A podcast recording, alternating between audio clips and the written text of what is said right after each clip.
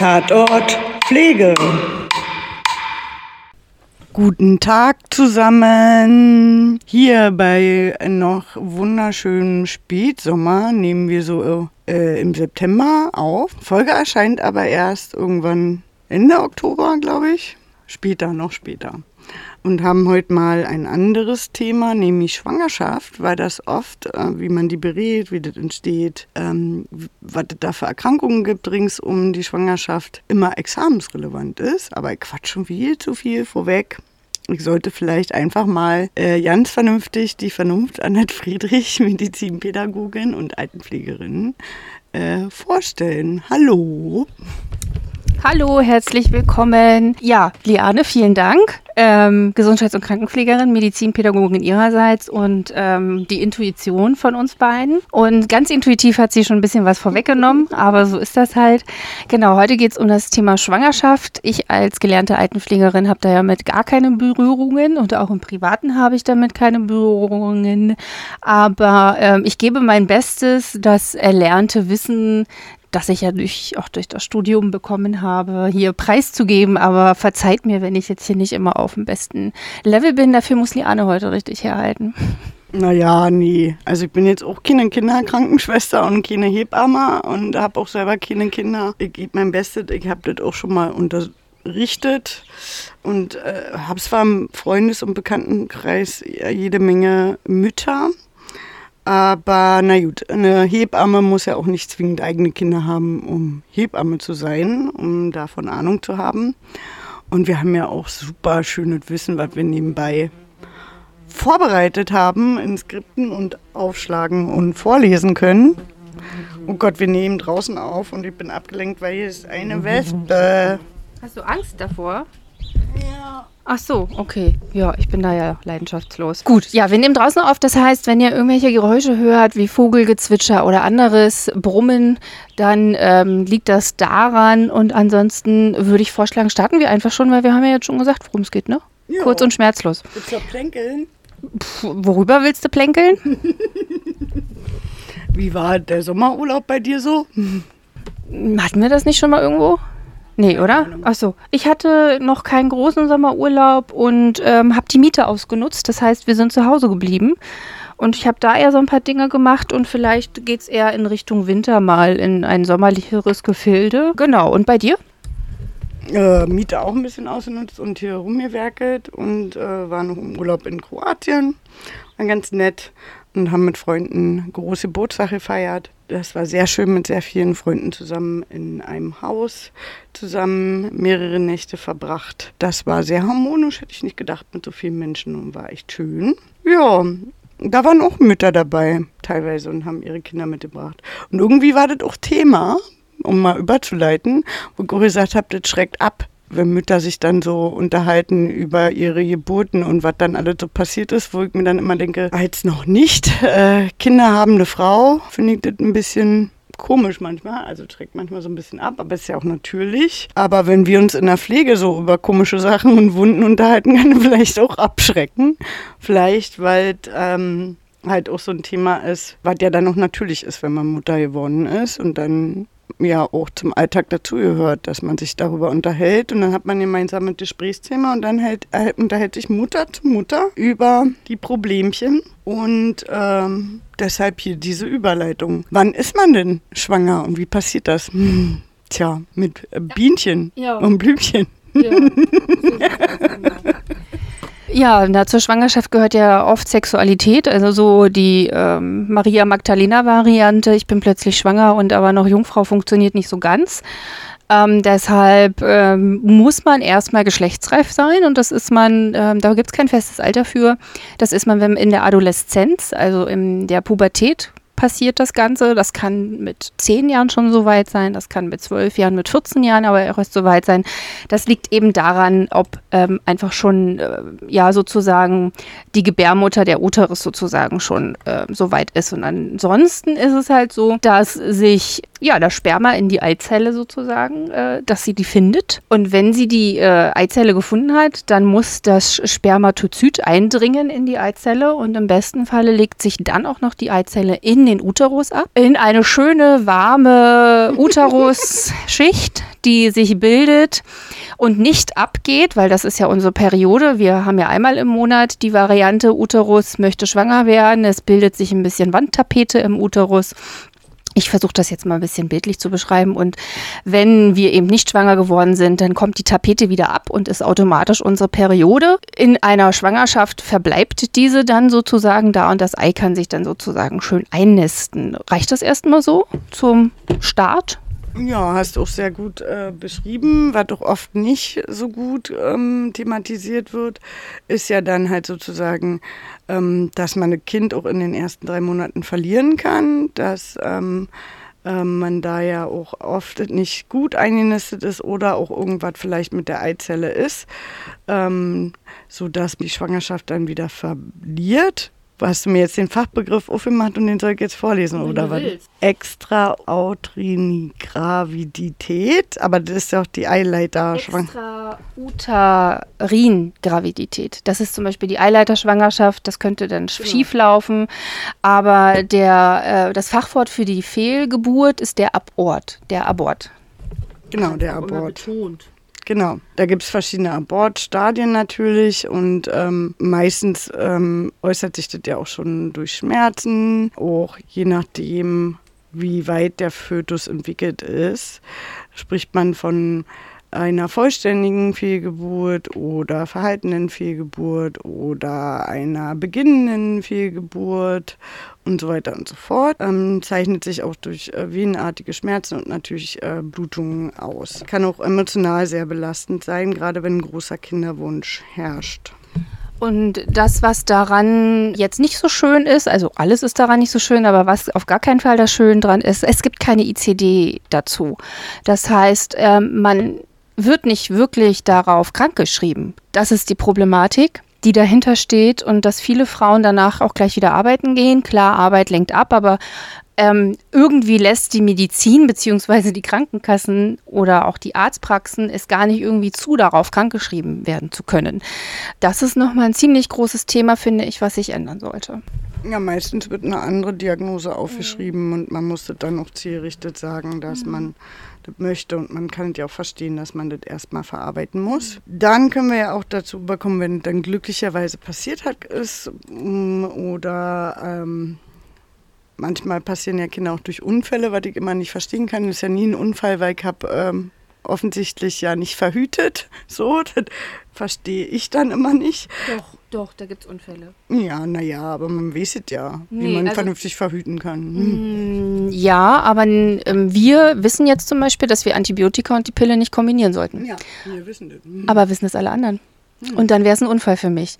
Oder auch Menschen, die aufgeregt sind ähm, und zum Beispiel zur Beruhigung Johanniskraut schlucken. Unfall nennen, finde ich. Nein, nein, nee, natürlich. Ein Kind sollte man nicht Unfall nennen, aber dass es dazu gekommen ist, das kann man schon als Unfall manchmal bezeichnen, weil man vielleicht wirklich nicht weiß, ein Antibiotika und die Pille verträgt sich nicht. Und auch Johanniskraut macht die Pille unwirksam. Und das sind halt so fachspezifische Sachen, die die Gesellschaft oft nicht weiß. Und dann kann es ein Unfall sein, aber natürlich sollte man das Kind nicht bezeichnen. Das ist natürlich was anderes. Aber es ist ja schon antibiotische Salbe, wo man die Hände mit eincremt oder Cortison, Nasenspray. Auch das ist ja alles dann schon die Pille unwirksam macht. Oder wenn man Magen-Darm ja. hat oder ähnliches oder zu viel Alkohol getrunken hat, kann die Pille auch mal für einen Tag nicht wirksam sein und so weiter. Aber es gibt ja noch andere Möglichkeiten, außer die Pille zu verhüten, ja. ja. Genau, wenn man dann schwanger ist, dann gibt es verschiedene Phasen natürlich und eine Schwangerschaft an sich, sagt man immer, dauert äh, 40 Wochen, ein bisschen mehr als neun Monate. Man der, die Schwangerschaft, da stellt sich der ganze Körper um und man muss sich auch ein bisschen natürlich mit seinem Alltag anpassen. Ähm, gibt aber auch regelmäßige kostenlose Vorsorgeuntersuchungen und beim Arzt kann man die Schwangerschaft immer zweifelsfrei feststellen lassen und nicht nur mit einem äh, Schwangerschaftstest, den man in der Apotheke ähm, gekauft hat. Anne zeigt mir gerade natürlich ähm, die verschiedenen Phasen, die Entwicklung der Geburt. Ähm, Keimphase gibt es zuerst von der Befruchtung bis zur Einnistung. Das dauert sogar zehn Tage nach der Befruchtung. Hier passieren auch die meisten Abgänge, Aborts. Und dann haben wir das Embryonalstadium, zweite bis achte Woche nach der Befruchtung, wo die äh, fast alle Organe des Embryos angelegt werden Und ab der achten Woche, also ab dem dritten Monat schon fast, sagt man ja dann, ist es schon ein vollständiger Mensch. Und äh, das werden ja dann äh, zehn bis elf Wochen. Man hat dann noch das Fetalstadium ab der neunten Woche nach der Befruchtung bis hin zur Geburt. Reifen die Organe dann aus. Die sind also alle eigentlich schon ab dem zweiten Monat angelegt, werden dann aber immer größer und immer funktionstüchtiger. Und der Fötus nimmt dann eigentlich ab dem dritten Monat nur noch an Gewicht richtig doll zu und äh, somit braucht es dann insgesamt 40 Wochen, bis äh, quasi das Embryo reif ist. Man hat hier natürlich noch verschiedene Stadien. Was passiert in welcher Schwangerschaftswoche? Ab wann gibt es Bewegungen? Ab wann kann das Kind hören und so weiter? Ähm, und auch verschiedene Dinge, worauf Schwangere achten müssen. Ähm, grundsätzlich kann man sich aber auch immer überall beraten lassen. Wollen wir noch sagen, was so körperlich an Veränderungen sind in der Schwangerschaft? Ja, ähm, ich würde da auch gerne noch was ergänzen. Ich habe ja schon ein paar Prüfungen abgenommen und einmal war es auch eine Prüfungssituation zum Thema Schwangerschaft. Und eine Frage, die immer gestellt wird, ist, was sind sichere und was sind unsichere Anzeichen einer Schwangerschaft? Oh, ja. Und ähm, unsere also unsichere Anzeichen einer Schwangerschaft sind zum Beispiel Brustschmerzen, ausbleibende Periode und ein Schwangerschaftstest aus der Apotheke, der positiv ist. Das hat noch nicht zu bedeuten, dass ihr auch tatsächlich schwanger seid ein ganz klarer Schwangerschaftsanzeichen oder ein klares Schwangerschaftsanzeichen ist ein Herzton. Erst dann seid ihr auch wirklich schwanger. Und natürlich auch der sogenannte Prostaglandinwert, der im Urin oder auch im Blut der schwangeren Frau festgestellt wird. Das heißt, ein Besuch beim Gynäkologen ist dringend notwendig, um eine sichere Schwangerschaft auch erst festzustellen. Genau, und erst wenn die dann sicher ist und man ähm, über die drei Monate ist, kriegt man auch erst den Mutterschaftspass. Genau. Genau. Ansonsten gibt es natürlich noch Regelblutung, bleibt aus ähm, Ziehen im Unterleib, Übelkeit, Erbrechen kann es geben, Heißhunger, vermehrter Harndrang, gerade wenn. Alles unsichere Zeichen. Alles unsichere Zeichen. Blähung, Verstopfung, Müdigkeit, Schwindel, alles unsichere Zeichen. Ähm, aber der Körper verändert sich natürlich. Irgendwann kann man die Schuhe nicht mehr zumachen, habe ich mir sagen lassen und ähm, braucht auch größere Klamotten. Das liegt aber an dem Fötus, der sich entwickelt. Da hat Annette gerade so eine schöne Tabelle aufgemacht. Zwölfte Woche, da ist der Fötus neun Zentimeter. Die Organe sind angelegt und was äh, die Entwicklung ist weitestgehend abgeschlossen. Man kann ein Gesicht. Man kann auf dem Ultraschall sehen, wie niedlich das dann schon aussieht. Genau. Ach, das war jetzt ganz wichtig, dass man schon sehen kann, wie niedlich es ist. Nee, ich äh, gruselig. Gruselig? Ja, Warum? Ein Gesicht hat in der zwölften Woche. In der zwölften Woche, dass es schon Gesicht hat. Ja. Das macht, glaube ich, aber auch für Frauen schwieriger, wenn du dich dann entscheidest. In der neunten Woche darfst du dich ja noch entscheiden. Auch in der zwölften. Ja, und in der 12. ja eigentlich auch noch. Stimmt. Und dir zeigt die Frauenärztin dann die Bilder und es sieht schon so nach Gesicht aus. Es ist, glaube ich, auch emotional schwieriger, sich da zu entscheiden. Ja, aber soll es ja eigentlich nicht sein. Es soll ja neutral bleiben. Ja, es soll eigentlich neutral bleiben, aber war jetzt so meine mhm. Empfindung dazu. In der 16. Woche ist es 16 Zentimeter und wiegt 200 Gramm. Dann haben wir 20. Woche 25 Zentimeter und bis zu 450 Gramm. 25 Zentimeter ist schon ordentlich. Und man merkt die ersten Kindbewegungen. Genau, und es ist nicht Prostaglandin, sorry, das ist ein Schmerzhormon, sondern es sind Prosta, Prostagesterone, sorry. Ja, stimmt. Äh, ist mir gar nicht aufgefallen. 30. Schwangerschaftswoche, 820 Gramm maximal. Und ähm, der hat seine Grenze der Lebensfähigkeit erreicht. Das heißt, ab hier kann, ist es gut auch hinnehmbar mit dem mit Frühgeburten. Man hat auch schon Unterhautgewebe und man sagt, hier sind die auf alle Fälle sehr äh, auch lebensfähig, kommen natürlich dann auch noch auf so eine Frühchen-Intensivstation. Aber ab da sagt man, sind sie schon relativ lebensfähig, aber natürlich äh, trotzdem hohe Gefahr von Komplikationen. Ja, aber es gibt auch ähm, Babys so ab 450, also Ende, 20, Ende 20. Woche, die auch schon überlebt haben. Aber natürlich ist das Risiko der Fehlentwicklung da relativ groß. Also auch für später, dass es da irgendwelche Mangelerscheinungen gibt. Aber ja, also umso länger das Kind drin bleibt, umso besser. Ja, natürlich. Ähm, da kommen wir ja dann vielleicht auch noch zu, zu, den Erkrankungen, dass sie manchmal auch Bettruhe haben und ähnliches. Äh, 35. Woche 1000 bis 1500 und in der Regel sehr lebensfähig. Die Lunge und zentrale Nervensystem ist schon gut ausgebildet. 40. Woche 1500 bis 2100. Hier kann man auch schon Zehennägel und Haare und Fingernägel sehen und die Augen öffnen sich schon. Und jetzt wird es eigentlich nur noch immer dicker. 45. und 50. Woche, da sind wir dann 2200 bis dann nachher 3800 Gramm. Sollte eigentlich so um 3000 Gramm ist ein gutes schöne, reife, gesunde, rosige Neugeborene. Und hier ist es auch so mit den Geschlechtsmerkmalen, dass die sich in der 50. Woche massiv ausbilden und man dann auch den Hodensack sieht. Der kommt bei Jungen nämlich dann ganz zum Schluss erst raus. Deswegen müssen manchmal auch Frühchen nochmal, gerade Jungs, operiert werden, um den Hodensack noch rauszuholen. Kommt vor, ist aber relativ ungefährlich. Kann auch sein, dass die manchmal auch nur mit einem Hoden geboren werden, wenn die so Frühchen sind. Und ist dann halt wirklich geburtsreif. Ähm, heutzutage aber dadurch durch die gute Ernährung in Europa haben wir viele äh, Säuglinge, die über 4000 Gramm haben. Die schon ordentlich proper sind. Was berät man denn so Schwangere? Oder wollen wir das dann mit dem Fallbeispiel machen? Mm, ja, ich würde das, das Fallbeispiel beziehen. Ja, ich würde es aufs Fallbeispiel beziehen. Ähm, wir könnten ja noch mal was zur Ernährung des Babys sagen, weil ja klar fragt man sich, wie ähm, ernährt sich das Kind eigentlich oder wie wird das auch sozusagen ähm, ja versorgt? Und es ist halt so, dass das Kind ja durch die Nabelschnur versorgt wird und ähm, durch die Plazenta sozusagen die Nährstoffe bekommt, dass hier ähm, wir zwei Nabelarterien haben und dann sozusagen über diese Zoten Zwischenräume, dass man sich das so ein bisschen wie Diffusion vorstellen kann, ne? dass so eine Übertragung äh, stattfindet. Die Stoffwechsel, also es wird einfach, es findet ein Austausch statt. Man kann sich das so ein bisschen wie beim Lungenkreislauf auch vorstellen. Bedeutet aber eben auch, alles, was die Mutter zu sich nimmt, passiert, dass die Plazentaschranke, also eben auch Alkohol, Nikotin, bestimmt bestimmte andere Medikamente, alles, also alles an Nahrung nimmt das Kind eben auch zu sich. Ne? Und ähm, das ist dann sozusagen der sogenannte Kreislauf. Und wenn ihr jetzt in Anatomie da abgefragt wird, dann ist das auch immer gerne eine Frage, dass wie die Plazenta aufgebaut ist oder wie die Blutversorgung sozusagen dargestellt ist. Aber so tief kann ich jetzt persönlich nicht reingehen, weil da bin ich einfach zu schwach äh, ausgebildet, wenn ich ehrlich wird bin. Wird aber auch nicht abgefragt, ja, diese Anatomie, Physiologie. Mhm. Also was viel ja abgefragt wird, ist ja nach den Kompetenzbereichen. Ja. Und das gehen wir ja jetzt gleich durch. Also man muss jetzt die tiefe Physiologie und Anatomie nicht verstanden haben. Äh, man muss aber diese Plazentaschranke schon wissen, um dann, das ist ja ein Einfluss auf die Beratung.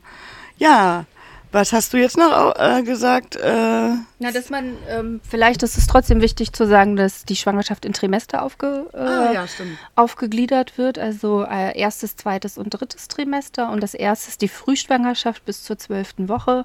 Wenn man dann auch offiziell naja, was heißt offiziell darf man ja eh auch nicht abtreiben. Wir haben ja nur noch den Abtreibungsparagraphen, über den können wir uns nachher gerne noch unterhalten. Ähm, also bis zur verendeten zwölften Schwangerschaftswoche ist man im ersten Trimester. Hier ist der Verlust immer sehr hoch von ähm, den Föten. Im zweiten Trimester, das ist die Mitte der Schwangerschaft und hier geht es von der 13. bis zur 24. Schwangerschaftswoche. Hier findet sehr viel Entwicklung statt, also hier werden die Organe ausgebaut, hier findet die Geschlechtsentwicklung statt. Und im dritten Trimester, das ist dann die Spätschwangerschaft, das ist von der 25. bis zur Geburt sozusagen. Und die Errechnung des Geburtstermins hat auch eine Regel und das ist die Nägele-Regel. Und zwar am ersten Tag der letzten Regel plus ein Jahr plus sieben Tage minus drei Monate. So rechnet man den Geburtstermin aus. Sehe ich auch nicht. Ich dachte mal hier so neun Monate und dann so ungefähr, Pi mal Daumen. Und natürlich rechnet man sogar noch genauer, wenn man einen abweichenden Zyklus hat. Der Zyklus ist ja im Grundsatz 28 Tage. Manche, also ich zum Beispiel auch, habe immer so um 31, 32 Tage, ganz regelmäßig jeden Monat.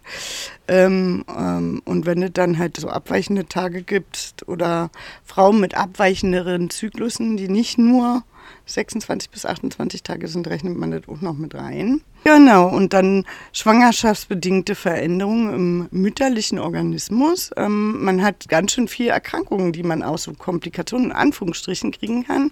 Von Krampfadern bis Varizen, Ödemneigung, also Wassereinlagerung, Schwangerschaftsflecken, Schwangerschaftsstreifen, Schwangerschaftsdiabetes, Anstieg von dem Atemzugvolumen und der Atemzeit bis hin zur Atemnot, wenn ein Kind dann auch auf den Zwerchfell liegt oder äh, man durch das erhöhte Gewicht auch ähm, andere Atem- und die Atemhilfsmuskulatur nicht gut benutzen kann schwankende Stimmungslage, weil wir ja auch ganz schön viel Hormone und Hormonveränderungen haben. Sodbrennen, wenn ein Kind auf dem Magen liegt. Verstopfung, weil das Kind, je größer es wird, auf dem Darm liegt. Wie vermehrtes Wasserlassen, weil es ja dann immer auf der Blase liegt. Oh, Habe ich was vergessen? Es kann zu einer Anämie kommen, also zu einer ähm, Eisenanämie. Ähm, was, wie sagt man denn jetzt ohne das Wort Anämie, ohne Fachbegriff? Mangel. Mangel von Eisen. Genau, ein Leukozytenanstieg, weil manchmal man auch unterschiedliche Blutgruppen hat und man auch mehr Abwehr braucht und Immunabwehr braucht. Deswegen hat man mehr Leukozyten und eine höhere Immunabwehr in der Schwangerschaft und äh, Geburt und alles nach der Geburt machen wir aber in einer Sonderfolge wieder mit einer Gästin, nämlich mit einer Hebamme. Hier holen wir uns dann wirklich fachlichen Rat dazu. Also ich glaube, eine Hebamme kann das alles rund um die Geburt und nach der Geburt viel besser erklären. Ins Fallbeispiel oder in die Fallbeispiele, aber erst. Foto, Foto, Foto. Der erste Fall, da haben wir ein schönes Foto äh, einer jungen Dame, die ähm, schwanger ist und ähm, dunklere Haut hat, so bräunlich gebrannt, ähm, sehr schön geschminkt ist, finde ich, schöne große braune Augen hat, schon fast sehr dunkle Augen, trägt ein schwarzes Kopftuch und hat eine weiße Bluse an, so eine klassische Schwangerschaftsbluse, finde ich, wenn die dann so vorne Wellen schlägt. Sehr schlank, so von der Gesamtstatur, aber man sieht schon auch ein bisschen Bäuchlein. Also ich würde jetzt auch schätzen, dass es noch nicht so weit ist. Vierter, fünfter, sechster Monat maximal, noch weniger. Okay. Also man sieht es ein bisschen und sie lächelt auch sehr freudig, als ob sie sich freut, dass sie schwanger ist. Also kann noch nicht so weit sein, aber bestimmt auch schon über drei Monate, würde ich jetzt denken, anhand des Bildes. Ja, möchtest du was ergänzen zum Foto? Nö, zum Foto nicht. Ich würde dir die Geschichte dazu erzählen wollen. Cool. Ja, okay. Die Geschichte ist vom IPP Bremen, die ist nicht ausgedacht. Und ähm, vergesst bitte nicht, dass ähm, unsere Fotos KI generiert sind. Ne? Also es sind keine realen Personen. Die künstliche Intelligenz hat die erschaffen nach unseren Eingaben. Vor uns oder die Dame, die Frau, die Liane gerade beschrieben hat, das ist Elif Özkan. 19 Jahre alt und sie wurde wegen Hyperemesis gravidarum in der neunten Schwangerschaftswoche aufgenommen. Die gezielte Beobachtung der Mutter sowie Infusionstherapie und Ernährungsberatung sind definitiv erforderlich. Elif ist im ersten Ausbildungslehrjahr zur Pflegefachfrau. Ihr Mann lernt Kfz-Mechatroniker im dritten Ausbildungsjahr. Beide sind nach der Eheschließung vor vier Monaten in eine Zwei-Zimmer-Wohnung gezogen.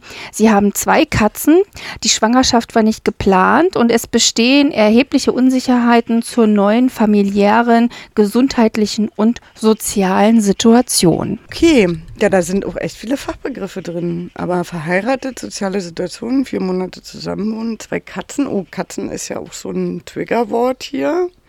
Und neunte Woche hätte ich anhand des Bilds wirklich nicht gedacht. Also sieht schon ein bisschen weiter aus. Ja, die Fachbegriffe magst du dir erklären? Waren da mehrere? Ich habe jetzt nur eins. Nur eins, ja, irgendwie am Anfang. Hyperemesis genau. gravidarium. Genau. Das ist die, ähm, ja, die ähm, Übelkeit, die übermäßige Übelkeit in der Schwangerschaft. Ich glaube, unsere hier Prinzessin Kate und ähm, eine Schauspielerin Amy Schumer, die haben auch davon berichtet. Also die haben auch während der gesamten Schwangerschaft durchweg nur gebrochen Übelkeit gehabt und waren oft im Krankenhaus, haben eine Menge Infusionen gebraucht, weil die einfach auch keine Nährstoffe bei sich behalten konnten. Und aufgrund dieser Hyperemesis äh, gravidarum ist sie jetzt eben in der Klinik aufgenommen, benötigt eben auch Infusionstherapie und klar, sie ist erst im ersten Schwangerschaftsdrittel, da kann das noch normal sein, sollte dann aber spätestens im zweiten aufhören, ist sie, hört es eben nicht auf, dann ist es halt ähm, schon, ähm, ja, Begleit pflichtig, sage ich mal. Also dann kann sie, dann sollte sie schon gut beraten und begleitet werden von der Arztpraxis, ähm, um eben äh, da durchzukommen, weil es ist natürlich schon nicht schön, über neun Monate lang kontinuierlich zu brechen und nicht bei sich behalten zu können. Wenn das länger ist, dann werden die ja auch immer aufgenommen, da muss das Gewicht kontrolliert werden, wenn die zu viel Gewicht verlieren, die Mütter, also da geht man nicht von den Kindern aus, sondern auch von dem Gewicht der Mutter werden die ähm, eingeliefert und eine Woche aufgepäppelt und dann werden die eigentlich wieder nach Hause. Dann müssen sie wieder zu Hause alleine probieren. Das kann dann so ein Wechseldichtspielchen sein zwischen Klinik und zu Hause. Kann auch sehr belastend sein. Und dass einem übler ist, ist eigentlich in den ersten drei Monaten ein bisschen normal, eigene sagen lassen. Haben viele von berichtet.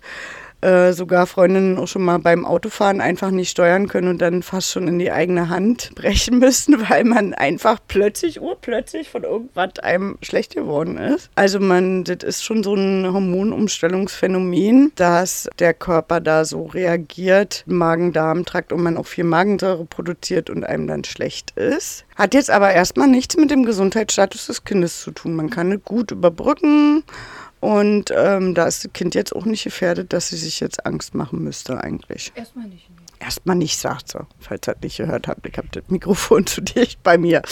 Willst du noch was ergänzen? Naja, wir könnten jetzt mal so klären, warum, oder ich weiß nicht, ob wir das besser in der Analyse dann machen, was, warum, wie wichtig ist.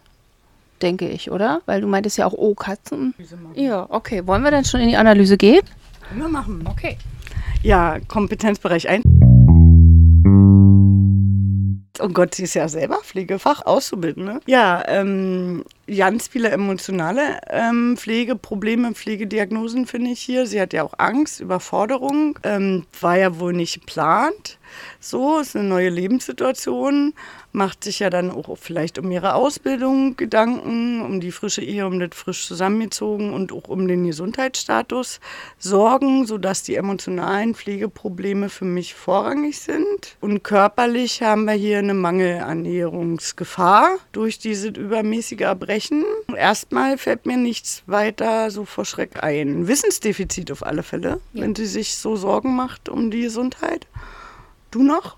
Hm, ja, also Wissensdefizit eben das Thema, sie ist in der neunten Woche, was gibt es für Möglichkeiten für sie, die berufliche Zukunft und die Katzen?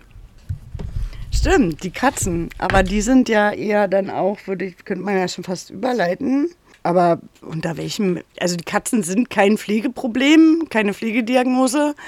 Und das fällt halt die Infektionsgefahr, naja. die davon ausgeht. Ach so, ja, stimmt. Ich hab, äh, hättet jetzt auch unter das Wissensdefizit gepackt. Mhm ähm, dass sie nicht weiß, mhm. dass man ähm, mhm. den Kot der Katzen dann nicht wegmachen darf. Ja, also es ist ja generell schwierig, es geht ja nicht nur um den Kot. Also auch die Katzen haben ja vielleicht das an den Pfoten, auch wenn sie abgeleckt wird. Also die, also der Fakt ist, Katzen könnten Toxoplasmose-Überträger sein. Das ist schon mal ein ganz wesentlicher Punkt. Und klar kann sie dann nicht Wissensdefizit haben, da muss sie dringend aufgeklärt werden. Aber Katzen in der Schwangerschaft sind eben schon problematisch. Also klar kann man die behalten, man muss sie nicht weggeben, aber ähm, ja, wenn die da mit ihren Pfötchen durch ihre eigene Kacke laufen und dann plötzlich kuscheln wollen, ist das nicht so günstig. Und das Wegräumen der, des Kotes muss definitiv der Ehemann übernehmen. Man denkt ja auch oft, dass es bei anderen Haustieren auch so ist. Also bei Hunden ist es ja nicht so. Nur bei Katzen. Ja die schon eher. Auch die Ernährung, also da kommen jetzt noch ein paar Punkte. Genau, und das wäre dann ja, ähm, wenn wir sagen, eine Pflegediagnose Mangelernährung, dann können wir hier wieder überleiten zur Kommunikation und Beratung. Sagen, was wir beraten würden. Genau, also wir müssen zur Ernährung beraten, dass zum Beispiel keine Rohmilch, Kuhprodukte oder sowas genutzt werden darf, also kein Mozzarella, kein Gorgonzola. Ähm, kein Zwiebelmettbrötchen. Kein rohes Fleisch, kein roher Fisch, also generell einfach keine rohen Produkte, also auch eigentlich nicht wirklich. Keine Salami. Ja, also auch nichts Geräuchertes, keine Rühreier, am besten sogar auch. Also nichts, was ähm, nicht wirklich durchgekocht und schon halb tot ist, wenn man so möchte. Ähm, genau, also das sind so schon mal so ein paar Punkte, die auf gar keinen Fall zu sich genommen werden. Da dürfen aufgrund Salmonellengefahr, aber auch eben anderen Problematiken Äh, ja, also sowas wie Mozzarella, Gorgonzola, die ganzen Fleischvarianten, Fischvarianten, fällt mir sonst noch was ein. Bestimmte Kräuter dürfen vielleicht auch nicht verwendet werden oder Tees. Das heißt, ähm, da müsste man auch nochmal nachfragen, weil bestimmte Kräuter, wie zum Beispiel, ich glaube, es sind Himbeerblätter, also Himbeertee, die lösen, glaube ich, Wehen aus. Ähm, also man muss sich schon wirklich umfassend gut beraten lassen, was das Thema Ernährung betrifft. Ja, kein Alkohol ist klar, kein Nikotin ist klar. Ja, so klar ist es manchmal gar nicht, glaube ich. Wenn man Raucher ist, soll man sich auch entwöhnen und weniger rauchen. Also nicht äh, von einem Tag auf den anderen aufhören, sondern aufschleichen sozusagen. Ansonsten kann man auch hier noch zur, zur emotionalen Lage gut beraten und auch Fragen und Kommunikationstechniken anwenden, wie aktive Zuhören und Paraphrasieren und ihre Ängste aussprechen lassen, Pro Familia empfehlen. Die ist ja auch eine gute Beratungsstelle hinsichtlich der Familiengestaltung und auch welche ganzen Sachen man wo beantragen kann und vielleicht auch, wie es mit der Lehre weitergeht. Das wären ja dann auch schon fast wieder rechtliche Sachen, wozu man auch gut beraten kann. Ähm, zur Mangelernährung und Ernährung haben wir auch beraten. Man kann, sollte viel Wasser trinken, wenn man so viel Übelkeit hat. Gerne auch mit ein bisschen Salz drin wegen die Übelkeit ein bisschen nimmt und weil man ja auch viel Elektrolyte verliert bei viel Erbrechen. Folsäuremangel, die müssen dann oft Folsäure-Tabletten dazu nehmen, nämlich wichtig auch für die Zellentwicklung. Viele Frauen nehmen am Anfang der Schwangerschaft in den ersten paar Monaten Folsäure-Tabletten zu sich. Macht eine bessere Hautentwicklung beim Fötus. Genau, also mehr fällt mir jetzt erstmal zur Kommunikation und Beratung nicht ein. Mm, wir müssten halt überlegen, also wenn wir jetzt überlegen, wie wir kommunizieren und beraten, ne, dann müsst ihr euch Gedanken dazu machen, sie ist 19, ihr Ehemann sollte dabei sein und was berät man sie? Also der Plan dahinter, die Struktur dahinter. Ähm, nicht alles auf einmal, bleibt vielleicht bei maximal zwei Terminen, äh, bei zwei Themen, macht mehrere Termine aus zur Beratung. Also so wie wir euch das hier jetzt gerade alles erzählen, ist das zum einen noch zu flach, es ist zu oberflächlich und es ist zu viel. Das heißt, wenn ihr jemanden tatsächlich beratet in der Schwangerschaft oder auch in dem Bereich, bitte alles peu à peu, gerne auch Informationsmaterial mitgeben, wo Sie äh, nochmal nachlesen können. Das ist dann zum Beispiel schon mal ganz wichtig. Also so wie wir euch das jetzt hier aufbereiten, ist das zu viel. Das, äh, also die Struktur dahinter, die müsstet ihr bitte dann noch gegebenenfalls definitiv anders planen. Man kann auch beraten, dass man sich schon eine Hebamme suchen kann. Die kann dann nämlich dazu auch gut beraten. Und der Gynäkologe oder Gynäkologin, die sie betreut, berät ja dann auch. Erstmal hat sie ja hier ein Akutproblem, was ja irgendwie äh, diese Mangelernährung, warum sie in der Akutklinik ist und halt auch die hohe Infektionsgefahr und das Wissensdefizit sind natürlich auch ähm, Pflegediagnosen, die hier auch vorrangig sind, wenn wir von der Akutsituation reden. Aber man will sie auch irgendwie beraten äh, für die Häuslichkeit dann zurück. Und ja, wenn dann auch man emotional so belastet und noch nicht äh, sich entschieden hat, was man machen möchte, dann sollte man häppchenweise aufklären, weil man sonst ja Rauschen im Kopf oder an den Ohren hat und nur die Hälfte wahrnimmt und gar nicht alles verarbeiten kann. Ja, intra- und interprofessionelles Arbeiten. Didim, didim, Kompetenzbereich 3. Na, du hast ja schon gut übergeleitet. Die Hebamme muss mit ins Boot geholt werden. Die Familienberatung ist ganz wichtig, also das interdisziplinäre Team. Das ist schon mal ganz wichtig. Hier muss auch Gynäkologe und Hausarzt miteinander kommunizieren. Eventuell geht es ja um Berufsverbot, Beschäftigungsverbot, also hier nicht Berufsverbot, sondern Beschäftigungsverbot, dass da miteinander kommuniziert wird. Ähm, sie selber muss entscheiden, inwieweit ihr Mann integriert wird in diese Aufklärung und Beratung und inwieweit noch andere Personen, wie zum Beispiel die Mutter, die Schwester oder andere Familien Familienmitglieder einbezogen werden? Ja, äh, der Arbeitgeber muss gegebenenfalls informiert aber werden. Aber wenn dann von ihr, nicht wenn von, von Nee, nee, aber den Hinweis muss man ja schon geben. Und man kann Sozialarbeiter natürlich auch mit hinzuziehen, der dann der jungen Familie auch helfen könnte, entsprechende Anträge zu machen für äh, zum Beispiel die Mutterschaft und ein Mutterschaftsgesetz, dass man dann entsprechend Kindergeld und also was sollte man alles immer schon vorher beantragen und muss die Anträge auch am besten schon ausgefüllt haben und kann dann ja auch die Anträge erst mit Geburtsurkunde wegschicken, aber dauert ja auch immer ewig, das dann alle zu bearbeiten. Das wäre sehr nicht ratsam, zum Beispiel solche Anträge erst nach der Geburt auszufüllen, weil das nämlich auch immer lange dauert. Ich habe auch schon von Freundinnen gehört, die hatten dann irgendwie zwei Monate kein Geld, weil mhm. diese Anträge ewig brauchen, bis die dann bearbeitet sind und man sollte die wirklich quasi mit rausplumpsen abgeben. Heutzutage muss man ja mit rausplumpsen quasi sogar einen Kindergartenplatz schon sich suchen. Aber da sind Und wir schon zu weit. Aber wir haben ja sehr viel zum interprofessionellen Team gesagt. Also ich finde eh, dass in der Gynäkologie man sehr viel beraten kann, auch mhm. auf Geburtsstationen. Die sind sehr schön für Kommunikation und Beratungsinhalte. Und man hat auch viel, die haben oft auf Stationen ähm, auch ähm, so Sozialarbeiter, die da noch helfen mit den Geburtsurkunden, mit den ganzen Anträgen, ähm, wo dann man sich helfen lassen kann mit den Papieren. Nächster Kompetenzbereich, Recht. Recht. Mhm. Mutterschaftsschutzgesetz. Mhm. Ja. Ähm, Elterngeld. Elterngeld, genau. Kindergeld. Kindergeld, die ähm, Elternzeit. Elternzeit, ja. Die gehört ja, die muss man aber auch schon beantragen und genau. festlegen. Äh, wie viel man nehmen will, ob nur die Hälfte, also nur sechs Monate oder ein Jahr oder zwei Jahre, maximal drei Jahre, je nachdem wird es ja berechnet, genau. Und ob der Vater welches nehmen will, mhm. wenn die verheiratet sind. Wenn man nicht verheiratet ist und dann sich alleinerziehend anmeldet, kann man das auch abgeben. Der Vater kann das dann auch abgeben, dann können die bis zu 14 Monate gehen oder so. Aber wenn man in Lebensgemeinschaft wohnt oder verheiratet ist, dann kann der Vater das, glaube ich, nicht abgeben. Und auch nur Name, bei Alleinerziehenden. Name, Geburtsurkunde, auch das ist ja Name, richtig. Geburtsurkunde, genau. Ja. Ähm, und es gibt zur Geburt eine Steuernummer. Ja, es gibt eine Steuernummer. Es gibt sehr viel Demokratiekram und Anträge. Ja, das übliche halt auch Datenschutz und Dokumentationspflicht. Auch hier, wie sind die Symptome, wie ist der Verlauf der Schwangerschaft, wie wölbt sich der Bauch und der Uterus kann ja abgetastet werden, machen auch oft ähm, die Gynäkologie-Fachschwestern oder Hebammen auf Stationen. Das wird alle dokumentiert und man darf ja jetzt natürlich nicht dem Vater oder der Familie einfach sagen, dass sie schwanger ist, wenn sie das nicht möchte. Da muss man genau fragen, ob man das sagen darf. Und äh, das Thema Abtreibung eventuell noch. Also klar, neunte Schwangerschaftswoche, auch da ähm, muss die Frage gestellt werden, weil es ist ja eine ungeplante Schwangerschaft, ob das Thema eine Rolle spielt oder eher nicht. Naja, mit dem Glauben weiß ich nicht. Das hat nicht unbedingt was damit zu tun. Kann aber auch despektierlich wirken, wenn man den Glauben nicht respektiert und mm, fragt, oder? Naja, man fragt ja nicht, möchten Sie abtreiben, sondern die, okay, die ist ungeplant und Sie planen aber es zu behalten. Also ich würde dann so rumfragen. Ja, das ist schöner formuliert, das stimmt natürlich. Aber die ähm. Frage ähm, muss gestellt werden, ganz einfach.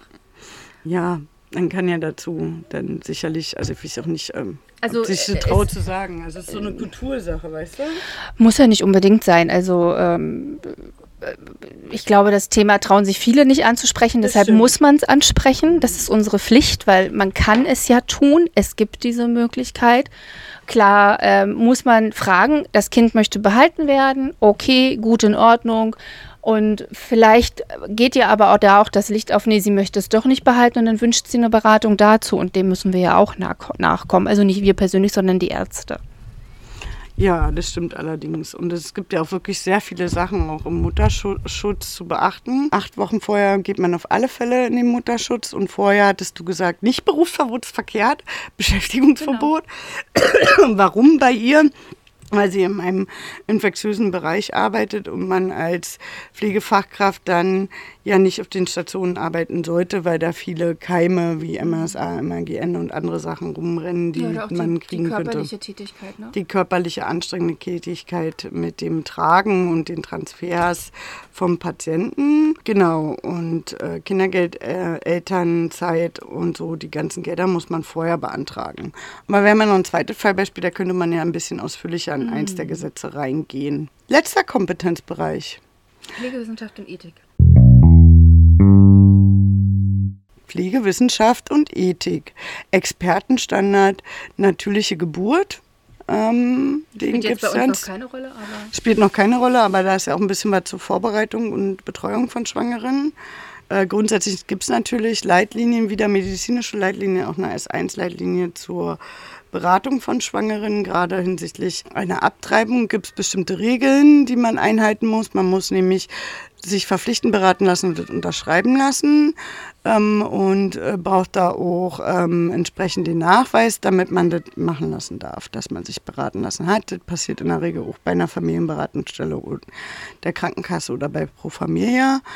Diese Beratungsgespräch dauert eine Stunde und das muss schriftlich festgehalten sein, sonst darf man nicht abtreiben. Ist ja auch ein bisschen recht eigentlich, aber das ist auch eine Leitlinie, eine ja, ethische ja. Leitlinie nee. dazu. Nee, ist Nein. rechtlich festgelegt. Ja. ja. ansonsten kulturrechtlich, echt äh, äh kulturethisch haben wir ja hier auch ähm, natürlich in verschiedenen Kulturen auch anderen Umgang damit mit Leben und auch Ethik, ähm, eine Autonomie. Also ich kenne keine Statistiken, aber ich weiß, dass gerade auch Menschen mit internationaler Lebensgeschichte, gerade wenn sie jünger sind und vielleicht auch ungeplant schwanger sind, ähm, schon häufiger eher diesen Ausweg nehmen und dass es dann sogar auch von den Familien gewünscht und gewollt ist. Also dass es immer wieder eine Diskussion ist, da schon geplant schwanger zu sein. Aber gut, die beiden sind ja jetzt verheiratet, also eigentlich spricht nichts dagegen, dass die Familie ähm, da irgendwie irgendwie Schwierigkeiten machen würde. Und ähm, ja, ich würde das jetzt auch gar nicht darauf beziehen. Ähm, das Einzige, was vielleicht kulturspezifisch verändert ist, wie man Schwangerschaft wahrnimmt in einer unterschiedlichen Kultur. Ne? Ach, guck, sechs Wochen vor der Entbindung und acht Wochen nach der Entbindung. Entschuldigung. Ist Mutterschutz? Genau. Mhm. Habe ich die Zahlen verwechselt. Ethik, Kultur, Pflegewissenschaft, äh, Pflegetheorie. Friedemann, oder? Mhm. Familienorientierte. Ja, was anderes fällt mir auch nicht ein. Pflegetheorie nach Friedemann fällt mir jetzt nur ein. Ja, ich glaube, wir haben es. Ich habe ich hab dir ja noch ein zweites mitgebracht. Ah, auch ein zweites Bild. Ja. Das zweite Bild, ein nettes Paar, glaub frisch verheiratet oder heiratet gerade. Sie hat auf alle Fälle ein Hochzeitskleid an, so wirkt es. Und er hat einen Anzug an, äh, mit Ringen am Finger. Und sie sieht so ein bisschen brasilianischer aus. Und ähm, äh, hat auch wunderschöne rote Lippen und weiße Zähne, schön geschminkt, ähm, schöne lockige Haare, auch schöne weiße Ohrringe drin. Sehr fröhlich sehen sie auf alle Fälle aus. Er ist, sein Gesicht ist so verdeckt von ihrer Lockenmähne, so dass man nur irgendwie sehr wenig von seinem Gesicht sieht. Er ist älter auf alle Fälle als sie, würde ich jetzt mal schätzen, aber es ist schwer zu sagen. Frauen können sich ja äh, jünger halten.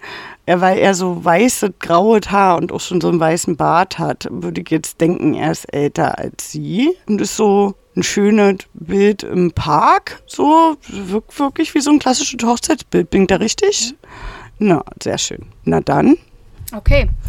Dann erzähle ich dir mal den Hintergrund der Geschichte. Also es geht um Walter und Petra und die sind 18 Jahre verheiratet.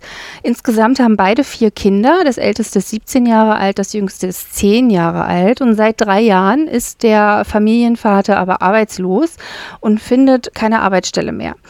Ähm, die Familie lebt im süddeutschen Raum und zwar vom Arbeitslosengeld 2.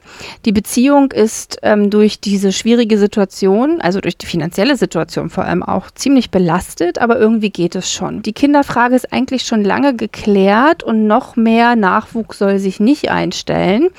Und das Thema Verhütung ist dem Paar aber sehr wichtig, weil seit dem Arbeitslosengeldbezug, das ist schon ein Thema, was ein Dauerbrenner ist, weil die Pille kann äh, Frau äh, N, also Petra, nicht nehmen. Und die Einnahme von Hormonpräparaten ähm, ist bei ihr aufgrund von einer erhöhten Thrombosegefahr nicht ratsam. Und sie nutzen dann eben Kondome. Und ähm, wenn sie glaubt, ihren Eisprung zu haben, Ansonsten verzichten sie dann auch auf Geschlechtsverkehr, weil sie stets Angst vor einer Verhütungspanne mit dem Kondom haben. Und ähm, früher hat sie gute Erfahrungen mit der Kupferspirale gemacht, sagt die Vierfachmutter. Leider konnte das Ehepaar ähm, sich das aber nicht wirklich leisten. Eine Kupferspirale kostet so zwischen 150, 200, vielleicht manchmal auch 300 Euro, je nachdem, wie es ist.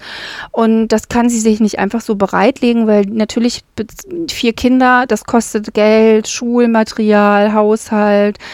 Irgendwelche Geburtstage oder Nachzahlungen, Strom und Heizungen, dann geht mal die Waschmaschine kaputt. Ähm, ja, jetzt ist eben die Frage, sie möchte eigentlich eine passende Verhütungsmethode anwenden, um ihre Sexualität mit ihrem Mann wieder ähm, ohne Risiken und ohne äh, zu rechnen auszuleben. Und als sie beim ähm, Frauenarzt ist und die Voruntersuchung ähm, durchführen, wird bei ihr eine Schwangerschaft festgestellt. Verzweifelt sucht das äh, Paar jetzt eine Schwangerschaftskonfliktberatung pro Familie auf und zum ersten Mal während der Partnerschaft stehen die beide vor der Realität, eventuell diese Schwangerschaft abbrechen zu müssen. Jetzt fragen sie sich natürlich auch, was kostet mehr der Abbruch der Schwangerschaft, das Kind und dann anschließend eventuell auch noch zusätzlich die Kupferspirale. Puh. Ähm, also Fachbegriffe sind keine drin die man jetzt großartig erklären müsste. Hat es ja auch irgendwie fast automatisch. Vielleicht Kupferspirale. Ist ja wirklich eine Spirale aus Kupfer und der wirkt so, dass der die Spermien, Kupfer die Spermien abtötet. Es gibt auch Hormonspiralen, die sind ähm, ja, ein bisschen teurer, genau, wie die Pille und wirken lokal, genau. Obwohl man die auch besser verträgt als die Pille, weil die ja nicht systemisch im kompletten Blutkreislauf wirkt, sondern nur lokal. Ja, krass, aber wenn man schon vier Kinder hat, kann ich mir auch vorstellen, dass es vielleicht gar nicht so gut übernommen wird, aber durchaus kann man da auch mit dem, hätte man auch mit dem Gynäkologen sprechen können oder äh, eher zum Urologen und äh, quasi sich sterilisieren lassen können. Das geht auch teilweise auf Rezept so, dass man gar nicht großartig die Kosten hat, halt höchstens die Kosten des, des Krankenhausliegegeldes, was man ja auch so hat, diese 10 Euro am Tag, die wir dazu bezahlen müssen und so. Ja, da haben wir auf alle Fälle sehr viel zum Schwangerschaftsabbruch aufzuklären, was ja auch gesetzlich geregelt ist und ja, fast ja mittendrin war. Kompetenzbereich 1. Pflegeprobleme und Pflegediagnosen. Naja, also auch wieder sehr viele emotionale, finde ich. Überforderung, Angst, Schamgefühl, Hilflosigkeit, Wissensdefizit äh, zu den Anträgen und wie man sich da helfen lassen kann. Wissensdefizit, jetzt bin ich hängen geblieben, mehr fällt mir nicht ein. Genau, äh, das sind schon so die wichtigsten Punkte, weil sie ist ja schon Mutter von vier Kindern und sie fragt sich, und sie weiß auch, dass die Kupferspirale Geld kostet und dass das die beste Methode für sie ist. Und jetzt ist sie natürlich überfordert eher mit dem Thema ähm, Schwangerschaftsabbruch. Also sie benötigt definitiv eine Beratung hierzu mit ihrem Ehemann zusammen. Der finanzielle Hintergrund spielt hier eine große Rolle. Also könnten wir theoretisch sogar schon im Kommunikationsbereich, äh, in dem Analysebereich 2 Kommunikation wechseln. genau.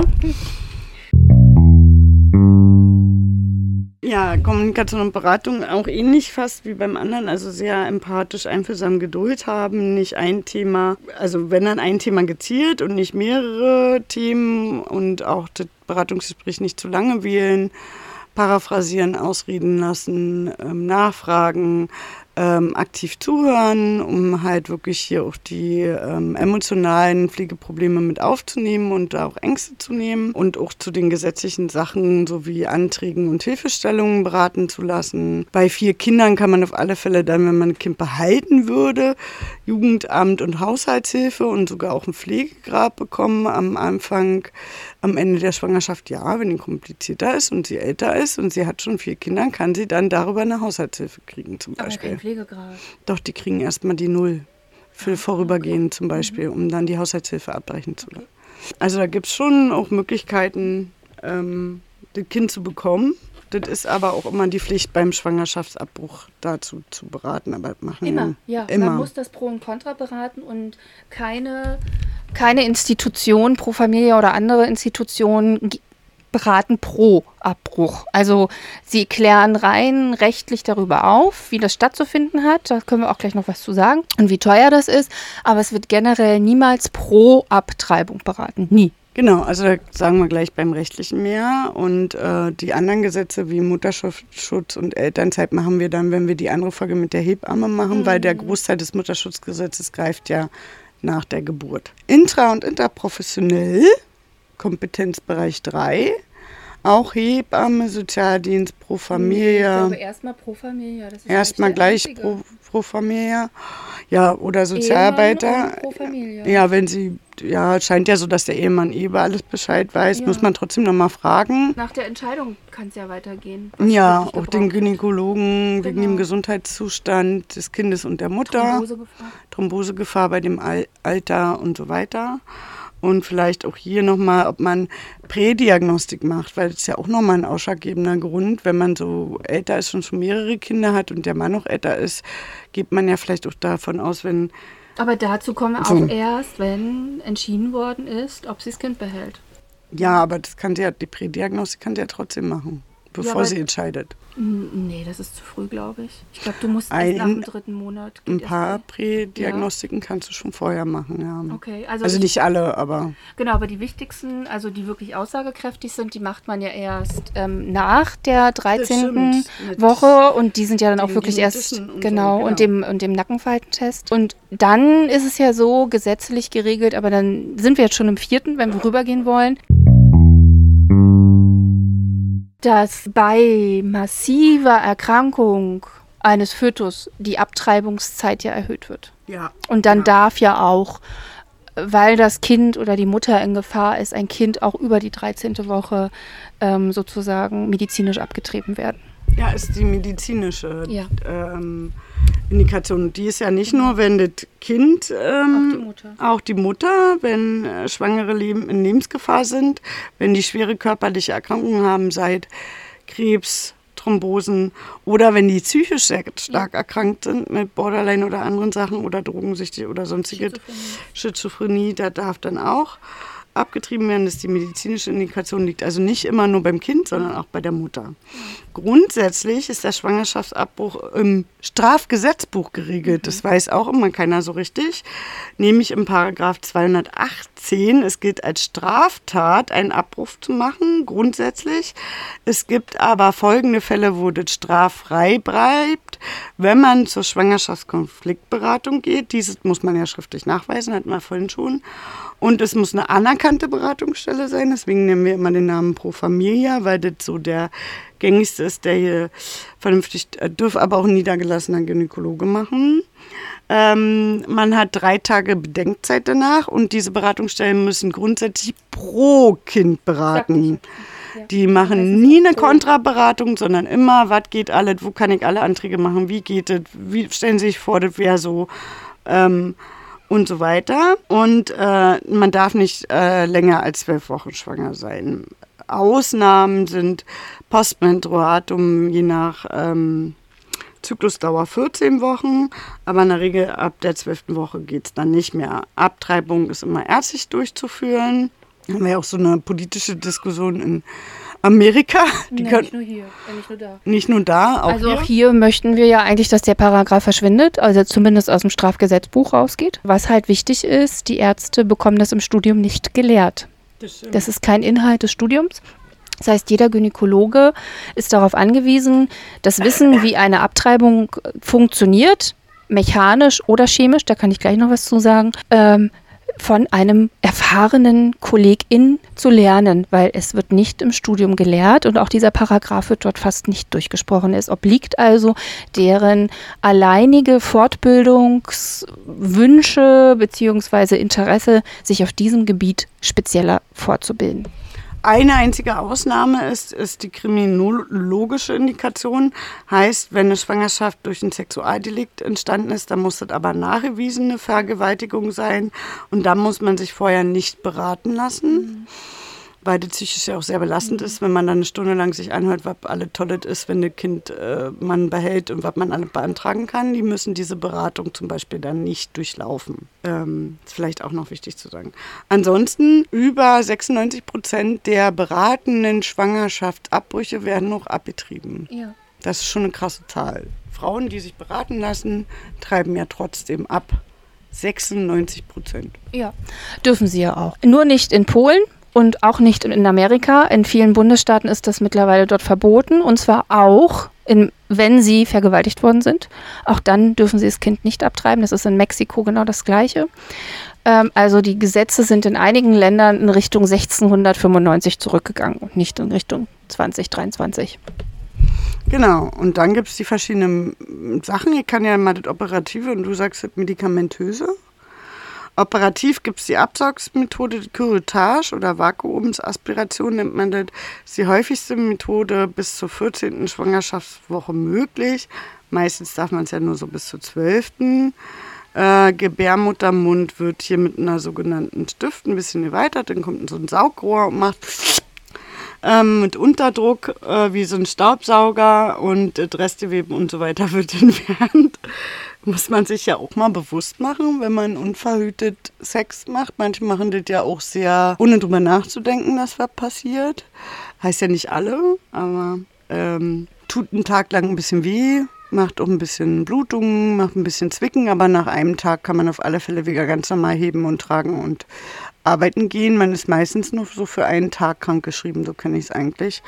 Und dann gibt es noch die, äh, die Zange, aber das wird sehr selten gemacht, weil es schon ein bisschen mehr Einblutungen gibt in dem Gebärmutterhals. Und dann gibt es noch die medikamentöse. Genau, die medikamentöse, da gibt es sogar zwei Vari Varianten. Ähm, und zwar können wir einmal über die Pille danach sprechen. Die Pille danach, die ist ja mittlerweile ähm, in den Apotheken erhältlich und wird auch immer mehr wird auch immer mehr ähm, nachgefragt, angefragt von jüngeren Leuten. Und die verhindert ja generell, dass ich erstmal das ein einnisten kann. Also die muss dann aber auch wirklich in dem Zwischen, in, in diesem Zeitraum genommen werden, die Pille danach. Und ansonsten ist der medikamentöse Schwangerschaftsbruch auch ähm, ja, Abtreibung oder Abort. Wie gesagt, auch nur bis zur 13. Woche möglich. Es wird dann mit dem Präparat Mifigin oder Mifigene durchgeführt. Und es ist dann so, dass man dieses Präparat einnimmt und die hebt dann die Wirkung des Progesterons auf, des Gelbkörperchenhormons und die Weiterentwicklung der Schwangerschaft wird damit verhindert. Es bewirkt, dass die Gebärmutterschleimhaut mit dem Fruchtsack und dem Embryo abgelöst wird, also wie bei einer Periode dann sozusagen ausgespült wird aus dem Uterus. Und ähm, das kann dann natürlich massive Kontraktionen nach sich ziehen. Das heißt, es kann dann zu ganz typischen Perioden, Regelschmerzen kommen und dann kommt es eben zu dieser Abbruchsblutung innerhalb von weniger Stunden, innerhalb von wenigen Stunden und das Embryo wird dann auch ausgeschieden. Das kann traumatisch sein, weil äh, manche Frauen dann das Embryo in der Toilette vorfinden oder ähm, auf dem Toilettenpapier, wenn sie sich abwischen zum Beispiel. Und das ist dann natürlich schon vielleicht traumatisch, wenn man dann plötzlich das kleine Embryo da liegen sieht. Genau. Was schon ein Gesicht hat. Was vielleicht auch schon ein Gesicht hat, genau. Ansonsten ist es dann auch noch so, dass man zusätzlich noch ein anderes Präparat einnehmen kann, damit das sozusagen auch nochmal 36 bis 48 Stunden äh, nachwirkt. Also Prostag es enthält dann auch Prostaglandine. Sie bleiben dann auch unter Beobachtung. Ähm, es gibt natürlich auch Nebenwirkungen von diesem Präparat wie Übelkeit, Erbrechen oder Durchfall. Natürlich gibt es dann auch nochmal Schmerzen. Ähm, da kann man dann Schmerzmittel gegen einnehmen. Und Frauen, die zum Beispiel Resus negativ sind, das erklären wir auch beim Thema Geburt nochmal genauer. Was bedeutet das Resus negativ? Das ist für Frauen in der Schwangerschaft wichtig zu wissen. Die erhalten dann nochmal auch nochmal ein spezielles Medikament, weil das dann einfach nochmal ähm, dazu beiträgt, dass später nochmal Antikörper gebildet werden. Ja, und ansonsten machen sie das dann aber an sich zu Hause. Also es wird erstmal unter ähm, Aufsicht eingenommen und der Rest verläuft dann aber zu Hause. Das heißt, die Frau ist nicht klinisch nachbetreut und äh, muss das dann auch alles selber zahlen. Zahlen zu dem Thema, ähm, wie viel kostet das? Da sind wir bei zwischen 300 und 650 Euro.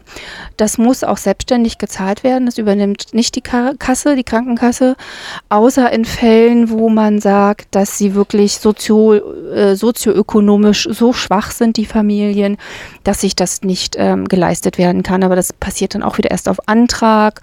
Das heißt, es wird dann entschieden, ob sie das auch wieder bekommen und es muss dann erstmal vorher ausgelegt werden. Das heißt, Familien aus sozioökonomischen ökonomisch schwachen Familien, wie wir auch in unserem Beispiel das Thema haben, da ist das Thema, was ist eben günstiger, die Abtreibung oder die Verhütung, das ist schon ein großes Thema da. Es muss bei beiden eine Nachuntersuchung stattfinden, operativ sowie natürlich auch chemisch, also medikamentös. Und eine Nachuntersuchung muss innerhalb von 14 bis 21 Tagen ähm, erfolgen. Und da wird dann eben nochmal mit dem Ultraschall, vaginalen Ultraschall kontrolliert, ob auch wirklich alles raus ist, weil das kann ja auch zu Infektionen kommen, wenn noch irgendwo Reste verblieben sind, ob, ob es jetzt vom Embryo sind oder von dem Gebärmutterschleimhaut, kann es dann zu Infektionen kommen. Ähm, ja, man muss vorher natürlich sich auch da gut beraten lassen, ob es zu irgendwelchen ähm, Wechselwirkungen mit anderen Medikamenten kommt. Genau. Ja, was auch immer vergessen wird, ist die Psyche so danach. Man sollte vielleicht auch ähm, da sich nochmal nachträglich, auch nach dem Entschluss, der ja auch gut gewählt sein kann, trotzdem kann es einen danach belasten. Da gibt es auch Selbsthilfegruppen, Trauergruppen und so weiter. Also da ist auch nicht ohne. Und manchmal realisiert man das erst hinterher. Und auch hierfür gibt es keine Diagnosen oder Krankschreibungen. Also wir als Feministinnen sagen echt, äh, da müsste mehr passieren. Dass es vielleicht nicht mehr im Strafgesetzbuch ist und dass da auch ähm, wenn Männer Bessere schwanger werden könnten, wäre das schon alles kein Thema mehr. ja, okay. Gut, wir wollen jetzt nicht allzu politisch werden, aber wir gehen ja jetzt rüber auch in den anderen Bereich, nämlich in Pflegewissenschaft, Ethik. Und da sind wir bei der Ethik, die ja auch hier mit Politik und so ein bisschen zu tun hat. Und auch hier, wenn man Schwangere dazu berät oder Personen hat, die abtreiben in der Klinik und dann ja auch nach 24 Stunden geht, sollte man sehr neutral mit denen umgehen. Das ist auf alle Fälle der ethische Grundsatz. Wieder da irgendwie zu zeigen, dass man das nicht gut findet und Leben lebenswert findet. Das ist ja auch so eine ethische der, äh, Diskussion, die in verschiedenen Ländern und in verschiedenen Religionen auch unterschiedlich geführt wird. Und es ist ja auch ein ethisches Thema, Leben lebenswert und welches Leben ist lebenswert und ab wann ist Lebens, äh, Leben lebenswert. Deswegen auch sehr belastendes ethische Thema und für Frauen auch sehr schwierig, glaube ich, manchmal sich da zu entscheiden. Und deswegen sollte man da auf alle Fälle als Pflegefachkraft äh, den Ethikkodex äh, einhalten und neutral sein. Ähm, und äh, weil wir Frauen haben das Recht, selber über unseren Körper zu entscheiden. So, es gibt dafür keinen Expertenstandard. Ähm, es gibt hier auch vielleicht die Pflegetheorie also, biopsychosozial, so, dass man guckt, wie ist das soziale Umfeld, die Biografie, um darauf einzugehen? Eher, ich würde jetzt ähm, eher ans Resilienzmodell oder ans Vulnerabilitätsmodell noch denken. Vulnerabilitätsstressmodell, ja. Ja, das vielleicht eher, dass das das Thema ist. Also Pflegetheorie gibt es ja gar nicht zu, zu dem Thema Verhütung oder Abbruch. Wenn dann eher, was macht der Abbruch mit einem? Ja, das würde ich vielleicht eher in den Vordergrund setzen. Ja. Ja, cool. Nee, dann haben wir das jetzt hier auch schon zusammengefasst und ähm, wollen jetzt natürlich nicht allzu politisch werden ähm, an dieser Stelle. Ähm, aber ich würde mal zusammenfassen. Es waren ja zwei verschiedene Fälle. So. Die Zusammenfassung. Bei der einen war der noch nicht so richtig entschieden und bei dem anderen scheint es auch noch nicht richtig entschieden zu sein. Wir sind jetzt hier noch nicht weit fortgeschritten in der Schwangerschaft und dadurch hatten wir im Kompetenzbereich 1 viele emotionale Pflegediagnosen wie Scham, Angst, Überforderung, Hilflosigkeit. Wir hatten bei beiden Wissensdefizit und bei ähm, der ersten Dame auch eine Infektionsgefahr durch die Katzen zu Hause. Ähm, ansonsten sehr ähnlich. Das war jetzt so der einzige Unterschied, der bei mir im Kopf hängen geblieben ist. Ähm, Kompetenzbereich 2 auch sehr ähnlich mit Pro Familia Sozialarbeiter. Bei der einen vielleicht, die schon entschiedener zu sein scheinen, schien, mit vielen vier Kindern. Nicht zwingend eine Hebamme, aber auch hier die vernünftige Beratung, dann auch zu den rechtlichen Inhalten ähm, bei der ersten Dame eher auch zur Ernährung und Mangelernährung Beratung. Da war schon wieder dieser kleinere Unterschied. Ansonsten ähm, interprofessionellen Team auch ähnliche Personen im Kompetenzbereich ähm, vier. Äh, ich hatte nur ähnliche Personen mhm. gesagt. So. Ja, ist richtig. Ja. Reicht ja jetzt, weil ich die ja vorher schon mit aufgezählt habe. Kompetenzbereich 4, Recht, haben wir im ersten Fallbeispiel ganz viel natürlich auch zu Elternzeit, Mutterschaftsschutz, ähm, Arbeitsschutz und äh, Beschäftigungsverbot, weil sie an der Lehre ist und da auch mit ihrem Beruf wahrscheinlich auch hadert, dass sie jetzt schwanger ist und so weiter. Und da sind rechtlich mehr Sachen vielleicht zusätzlich mit aufzuklären. Äh, grundsätzlich immer Dokumentation und Datenschutz. Wer darf darüber wissen, dass man schwanger ist und wer nicht? Und im zweiten Fallbeispiel definitiv viel mehr zum Schwangerschaftsabbruch gesetzlich aufzuklären. Und dann hatten wir den letzten ähm, Kompetenzbereich, Kompetenzbereich 5. Da hatten wir einmal den Expertenstandard natürliche Geburt, der hier ja nur vielleicht minimal im ersten Fallbeispiel wegen der Schwangerschaftsberatung, ob man essen darf, wie man sich verhalten könnte, Symptome der Schwangerschaft oder Leiden der Schwangerschaft und so. Und hatten hier die Pflegetheorie nach Friedemann, der familienorientierte, und hatten grundsätzlich halt so ethisch Autonomie, Fürsorge, ähm, dass man auch, dass die Frau dann so das Wissensdefizit überwunden hat, um autonom selber zu entscheiden und auch die ethischen Fragen, Abbruch nicht, Abbruch doch, Leben, Lebenswert, Kultur und Religion von ihr zu akzeptieren. Der zweite Fallbeispiel, da hatten wir ja auch viel mehr Ethik zum Schwangerschaftsabbruch und ähm, dass äh, man hier natürlich Leben lebenswert, aber wir neutral sein müssen. Im ICN-Kodex steht es auch, dass man hier den Ethikkodex einhalten muss, dass man sich da nicht reinreden darf in die Entscheidung und Neutralität da immer besser ist. Gerade wenn man auch äh, Frauen kurz nach dem Abbruch zum Beispiel betreut auf einer gynäkologischen Station, sollte man neutral sein. Äh, das kann auch viele Emotionen nachträglich noch aufrühren. Ähm, da ist uns jetzt keine spezielle Pflegetheorie eingefallen, aber das Vulnerabilitätsstressmodell zum Beispiel, ja, dass das auch ethisch hier sehr diskutiert werden kann, ringsherum um den Schwangerschaftsabbruch. Haben wir? Haben wir doch ganz gut gerockt, glaube ich. Ja, ja.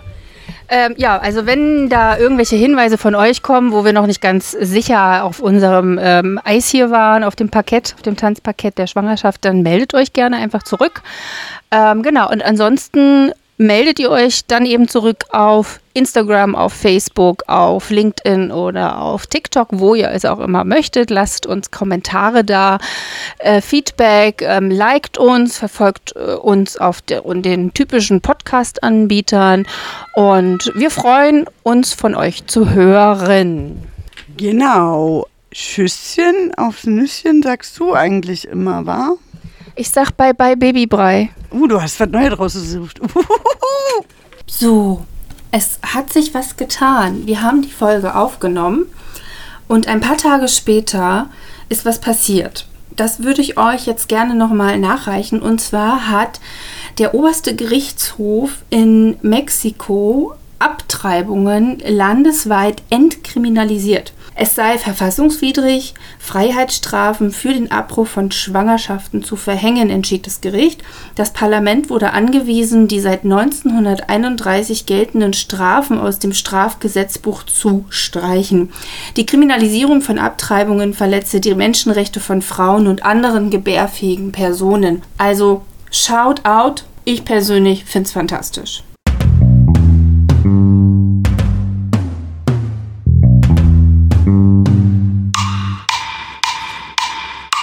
Tatort Pflege.